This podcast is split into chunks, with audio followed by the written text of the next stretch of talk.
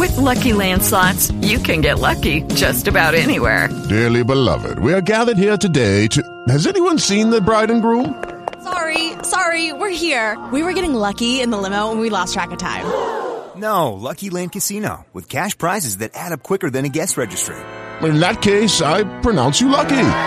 Play for free at LuckyLandSlots.com. Daily bonuses are waiting. No purchase necessary. Void where prohibited by law. 18 plus. Terms and conditions apply. See website for details. With the Lucky Land Slots, you can get lucky just about anywhere. This is your captain speaking. Uh, we've got clear runway and the weather's fine, but we're just going to circle up here a while and uh, get lucky. No, no, nothing like that. It's just these cash prizes add up quick. So I suggest you sit back, keep your tray table upright, and start getting lucky. Play for free at LuckyLandSlots.com. Are you feeling lucky? No purchase necessary. Void where prohibited by law. 18 plus terms and conditions apply. See website for details. Escuchan eh, Minuto 60, pero además de esta noticia, tenemos, Alberto, el tema del fútbol, en donde, bueno, hasta las relaciones con la ciudad quedaron bastante fracturadas. James ya al final de, de tanta chifladera y de lanzamientos de objetos, pues también tuvo expresiones contra Barranquilla. Y en general, en general el final de todo lo que pasó por cuenta del mal desempeño de la selección, pues terminó en lo que millones de colombianos vimos. Pero Alberto, dice Luis Fernando, que no, que si mañana le ganamos a Argentina, que todavía tenemos el 43 puntos, no sé qué vaina. Alberto, esto ya chuleado, pasamos página, ¿no?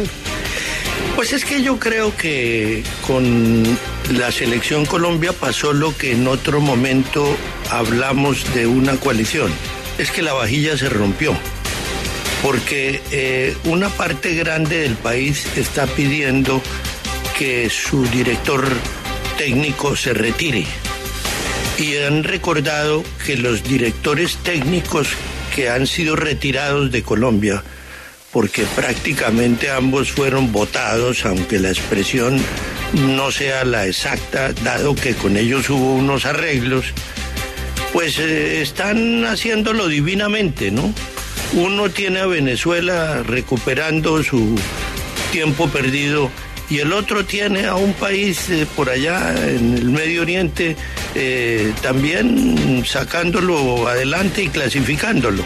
Entonces, me parece que arreglar unos problemas como los que quedó eh, después del partido, pues es difícil pegar esa vajilla, eh, dado que eh, fue muy clara el análisis de Félix de Bedú en la W en el sentido de que había que ganar de todas maneras, que ni siquiera el empate servía. Por consiguiente, yo siguiendo la teoría de Bedú, creo que esa clasificación está terminada.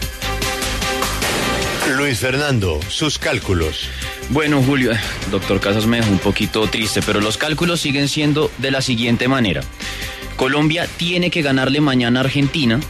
De hecho, tiene que ganar los tres partidos que le quedan. Argentina mañana, en marzo a Bolivia en Barranquilla y a Venezuela de visita.